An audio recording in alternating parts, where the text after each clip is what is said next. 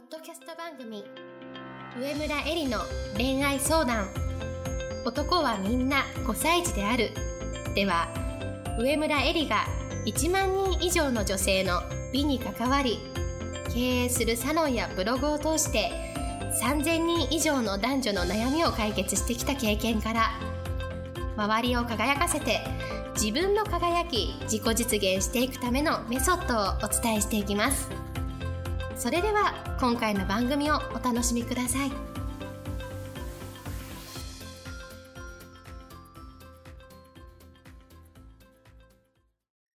こんばんは、上村えりです。今日も、ポッドキャスト、上村えりの恋愛相談、男はみんな5歳児であるを始めたいと思います。今日いただいているご質問をご紹介します。福岡と東京を月の半々で行き来する彼がいます。私は東京に住んでいます。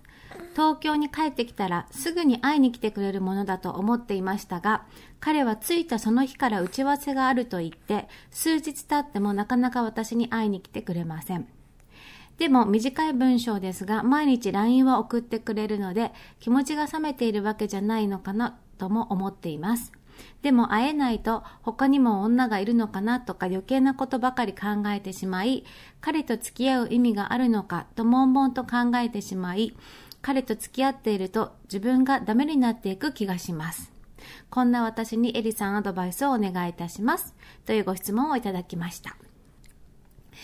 今ですね、別れたら絶対にダメ。まずこれが私がですね、質問者さんに対して送りたいアドバイスです。アドバイスです。今別れたら絶対にダメです。女性はうまくいくと別れることで状況を変化させようとすることがあります。綺麗さっぱりしたいから別れるとか離婚するとか、まあ、よくある話だと思うんですけれども、そして私もですね、今までたくさんこういうふうにして男の人を振ってきました。だけど、その状況で別れたところで何も変わらないんですよ。別れたら新しい人と出会いがあると期待している。だからこそ、もう今この状況をすっぱりと別れて、切って次に行こうと思うんだけれども、そんな状況で別れてもまた同じような気持ちになる男性と付き合うだけです。付き合う人は変わって一見変わり映えしたように見えても自分の心のモヤモヤはやっぱりずっと同じままなんですね。なので今日は別れる前に自分を沸騰させる。自分を自分で引き上げる。玉残しとか、えっ、ー、と、シンデレラ願望とかね、そういうあの言葉がありますけれども、みんなですね、外の力で、外からの力で自分を引き上げてくれることを望んでいるんですね。なんだけれども、実際現実としてはそういうことは絶対に起きません。シンデレラだってぼーっとして王子様を待っていたわけではありません。いじめとか嫌がらせに耐えて、毎日自分の目の前にできること、床の掃除をしたりして、そ、そこに集中をして、そして、あの、自分の友達である、あの、小動物たちに優しくして、さらに、いざというチャンスは絶対に逃さなかった、もう行動の賜物の女性なわけです。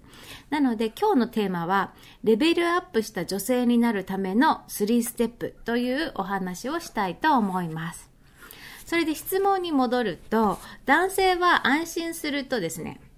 ほったらかすという習性があります。で、それをですね、世間で女性側から言った言葉に、釣った魚に餌をやらないというのがあります。まあ、動物を飼ってみるとわかると思うんですけれども、餌っていうのは、あげすぎると良くないですよね。例えば、金魚とか熱帯魚なら、水がすぐに濁ってしまうし、犬とか猫だったら、あの、餌をあげればあげるほど食べるようになって、胃が大きくなって、ブクブク太って、そしてさらに動くのが億劫になって、どんどんどんどんですね、健康を害するということです。なので、あの、私も猫ちゃんを飼ってたんですけれども、その時にやっぱり獣医さんから言われたのは、あの、猫ちゃんが欲しがる量マックスではなくて、それよりも少し少なめを毎日同じ量を同じ感覚で上げ続けることが大事ですよっていうふうに言われました。で、まあそういう意味ではね、まあこれをあの恋愛に置き換えるのも良くないのかもしれないですけれども、自分が釣り上げられる前、つまり付き合う前のお互いの気持ちを確かめ合うデートをしていた時、のような大きな餌っていうのは非日常なわけだから付き合ってからは来ないわけですね。頻繁に素敵なディナーに誘われるとか、急に花束のプレゼントが送られてくるとか、こういうのは釣るための仕掛け、仕掛け餌であり、長く生かしておくための日常の餌ではないわけです。もしそういう仕掛け的な豪華な餌がなくなったら、悲しむのではなくてあ、自分は相手にとっての日常的な存在になれたんだなと、近い存在になれたんだなと喜ぶような、そういう発想の転換ができると楽になるんじゃないかなと思います。何事も物事の考え方、捉え方次第なのでね。それで、えっ、ー、と、女性からすると、ほったらかしと感じることは、実は男性からしたらほったらかしじゃなくて、安心しているから、外のことに目が向けられるということなんですね。つまり、男性を勝たせる女性っていうのは必ずほったらかしに耐えられる女性だというふうに私は思います。多少豪華な餌という特別な刺激がなくても自分を安定して好きでいてくれるようなそういう女性、ほったらかしても大丈夫な女性っていうのは社会を戦う男性が最も求めている女性、安心できる女性です。で、じゃあそれはどういう女性かっていうと、ほったらかしに耐えられる女性っていうのは、まあ一言で言うと自立しているということです。男性が喜ばせなくても、女性が自分自身で自分のやるべきことを見つけて、毎日を楽しく穏やかに過ごせる人です。外からのお褒めの言葉とか、愛してるよっていう愛の言葉がなくても、自分の中に物差しを持っているから、自分の物差しを持っているから、あの、外からの刺激がなくても自己評価が揺るぐことがなくて、心が安定している人のことだというふうに思います。では、えっ、ー、と、男性のほったらかしに耐えられる女性になるためにはどうすればいいのかっていうのを、今日はですね、3ステップでお話ししたいなというふうに思います。まずですね、忙しいという言葉は、心をなくすと書くから、悪いように思われているし、私も忙しいという言葉をそういう風に捉えていたんですね。でもある時思ったんですよ。彼はどうしてるかなとか、彼は私のこと好きかなとか、同じぐらい好きかなとか、心の中でぐるぐる考えて不安になったり、傷つきやすくなっているのは、あ、自分が暇だからだということに気づいたんです。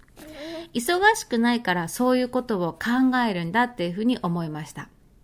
つまり、忙しくして、心をなくすんではなくて、心全体をなくすんではなくて、忙しくて余計なことを考える心をなくしてしまうこと。忙しくて余計なことを考える心をなくしてしまうこと、それがまず一つ目にやることです。ファーストステップということです。彼はどうしてるのかなとか、彼は私のこと好きかなと心の中でぐるぐる考えてる時って、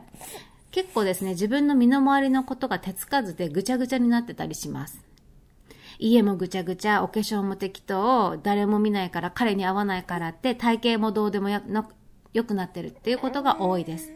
だからまずですね、梅村五郎君にもチャンスをつかむ人はいつでも脱げるから体、いつでも呼べる家というのがあるんですけれども、いつでも脱げる体、いつでも呼べる家。まず脱げる体を作り維持するために体を動かす習慣とか食事を整える。例えばボディクリームを塗ったり、胸毛を処理したり、自分の体を身のをきれいにしとく。そして、いつでも呼べる家を保つために掃除とかクローゼットの整理、そして断捨離をしていられないものを処分したり、まあ、メルカリで売ったりなどなどね、目の前のことでやろうと思うことがたくさん出てくるわけです。で、そうするとどんどんどんどん忙しくなっていて、忙しくなればなるほど、余計なことを考える心をなくしてしまうことができるということに気づくんですよ。そういうふうに自分を忙しくしていると、あれと、ある時、彼はどうしてるかなとか、彼は私のことを好きかなとか、心の中でぐるぐる考えている、そういう自分がいなくなっていることに気づきます。それで仕事を持っている人は、まず自分に与えられた仕事でもっと工夫できることはないかっていうふうに考えてほしいんですね。同じ単純作業を繰り返してないかとか、作業効率をもっと上げられないかとか、みんながもっと働きやすいやり方ってないかなとか、お客様が求めている本質って何かなそれをどういうふうに表現できるかなとか、もっとわかりやすく伝えるためにはどうすればいいかなとか、自分にそういうような良質な質問を投げかけてみたら、やることっていうのはどんどん出てくるはずです。これが一つ目です。そして二つ目、自分を沸騰させるということです。ただ忙しくするんじゃなくて、物事とか今の状況を変化させたいなら、めちゃめちゃ忙しくするっていうことなんですよ。自分を沸騰させるほど忙しくするっていうことなんですよ。忙しくすると行動っていうのがどんどんどんどん伴ってきます。忙しくしているのに家にじっとしているってことはなくて動きがやっぱ出てくるわけですね。で、この動きっていうのはエネルギーだからこのエネルギーがマックスになった時、初めて物事が変化するんですね。で、これは自然な法則です。自然な法則だから、そうなのかなっていうふうに疑う前にもうどんどんどんどん動いてほしいと思います。で、どう、じゃあ自然な法則ってどういうことかっていうと、水を思い浮かべてください。水っていうのは99度までは液体ですよね。で、1度、あと1度、100度になったら急に水蒸気になる、気体になるわけです。で、それと同じことが私たちの人生でも起きます。つまり、99度までただ忙しくするではなくて、最後のマックス100度、110度ぐらいまで自分を沸騰させてほしいんですね。そうすると今の状況がどんどん変わっていきます。で自立している人っていうのは、自分を自分でステップアップしていける人っていうのは、やっぱり受け身で待っている人じゃないです。玉残しとかシンデレラ願望とかそういうことではなくて、自分で変化を起こせる人ということです。つまり自分を沸騰させて自分で自分を高みに押し上げられる人。つまりシンデレラってこういうことをしてたんじゃないかなというふうに思います。これが二つ目。そして三つ目。流し続けることです。流れを止めないっていうことです。またですね、水を思い浮かべてほしいんですけれども、水って止まっていると濁ったりとか腐りますよね。ミネラルウォーターってペットボトルに入った。一見すごくあの清潔でいいように見えるんですけれども、ペットボトルの中でずっとじっとして動かないので、水道水の方がエネルギーが高いっていうのも私は聞いたことがあります。純度的にはもしかしたらミネラルウォーターの方が無菌に近いとか、ミネラルが豊富とかあるのかもしれないんですけれども、水道水っていうのはもしかしたらミネラルウォーターに比べると純度が低いのかもしれないけれども、やっぱ常にですね、動き続けているわけですね。なので、これに勝るものはないということです。じゃあ、私たちの人生で言うと何をね、流し続けるのかというと、これは、にょりき、にょりきを流し続けてほしいんです。男はにょりき発電という言葉、またこれ上村語録であるんですけれども、ポッドキャストをね、いつも聞いてる方は聞いたことがあるかと思うんですけれども、このにょりきっていうのは、にょりきっていうのは女の力と書いてにょりきと言うんですけれども、それを上げる彼がいて初めて発揮するものじゃないんですね。例えば完璧な顔で、もう真っ白な歯で、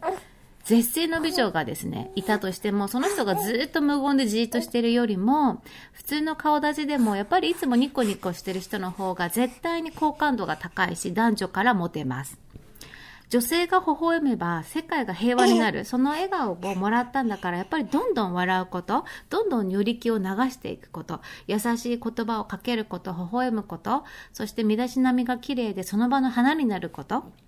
そういう風にして自分の中の如力を流し続けること。そうすると自分の生きている世界がどんどん良くなっていきます。自分の生きている環境が良くなるということは、その恩恵が必ず自分のところにもやってくるということです。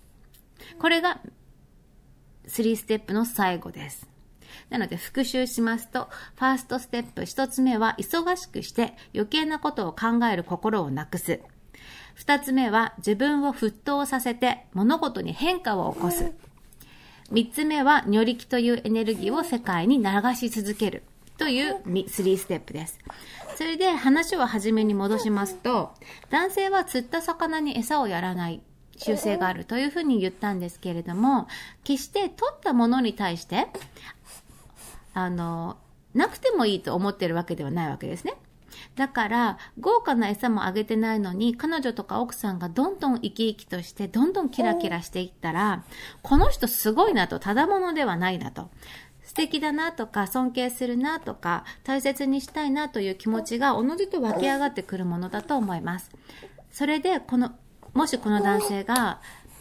あなたをほったらかしてる間にねその分社会でちゃんと活躍してない男性だとすると、おのずと自分と合わなくなってくる、おのずと自分とご縁がなくなっていくと、そういうものです。なぜならやっぱりエネルギーバランスが合わない2人っていうのはうまくいかないからです。これが沸騰すると物事に変化が起きるということなんですね。で、彼の態度が素敵な方法、方向へ変わるという変化ももちろん起きるけれども、2人のエネルギーの相性が悪くなってお別れをするという変化も起きる可能性があります。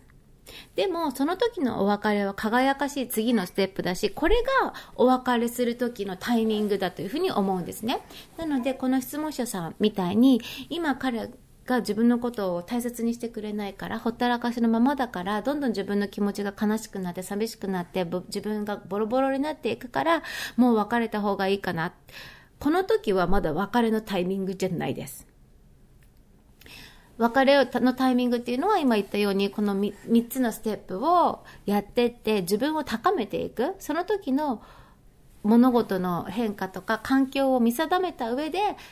次に行くのか今の彼とまたさらに新しく高め合う関係を築いていくのかを決めてほしいなと思います。で、沸騰させて起きた物事の変化、エネルギーの爆発ということなんだから、それは必ずどういう変化かっていうと、自分を押し上げてくれる、高みに上げる変化です。以上、今日の質問に対する私の考えはここまでになります。それでは今日のポッドキャストはこれでおしまいにしたいと思います。また来週も楽しみに聞いてください。そして12月1日土曜日に